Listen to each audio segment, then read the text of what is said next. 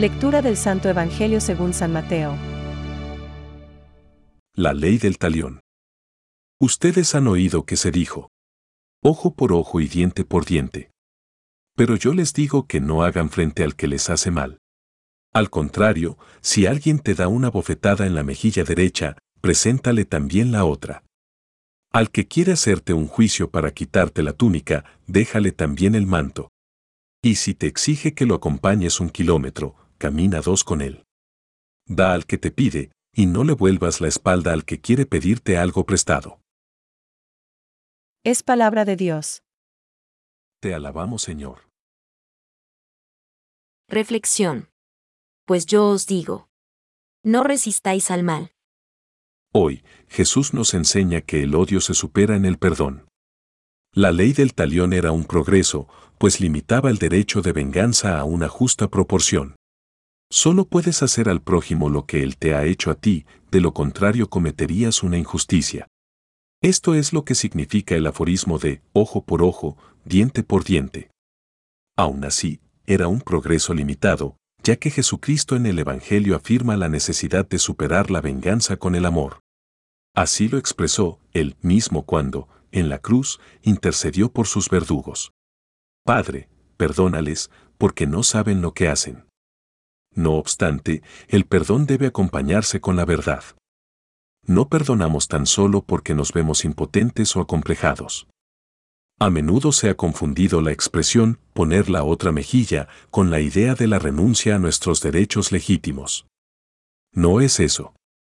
Poner la otra mejilla quiere decir denunciar e interpelar a quien lo ha hecho, con un gesto pacífico pero decidido, la injusticia que ha cometido.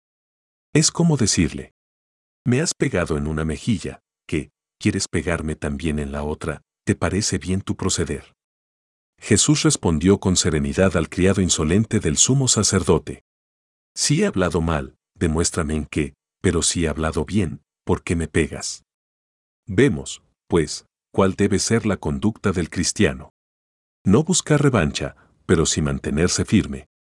Estar abierto al perdón y decir las cosas claramente.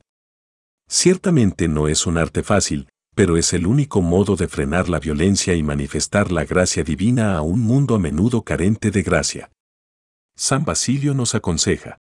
Haced caso y olvidaréis las injurias y agravios que os vengan del prójimo. Podréis ver los nombres diversos que tendréis uno y otro. A él lo llamarán colérico y violento, y a vosotros mansos y pacíficos. Él se arrepentirá un día de su violencia, y vosotros no os arrepentiréis nunca de vuestra mansedumbre. Pensamientos para el Evangelio de hoy. Comprendan los cristianos que en esta clase de injurias que buscan repararse con el castigo, los cristianos observarán tal moderación que, una vez recibida la injuria, no nazca el odio. San Agustín. También Jesús nos habla en el Evangelio de la Santidad, y nos explica la nueva ley, la suya. No solo no se ha de devolver al otro el mal que nos ha hecho, sino que debemos esforzarnos por hacer el bien con largueza. Francisco. El respeto a la persona humana pasa por el respeto del principio. Que cada uno, sin ninguna excepción, debe considerar al prójimo como otro yo, cuidando, en primer lugar, de su vida y de los medios necesarios para vivirla dignamente. Concilio Vaticano II. Catecismo de la Iglesia Católica, número 1.931.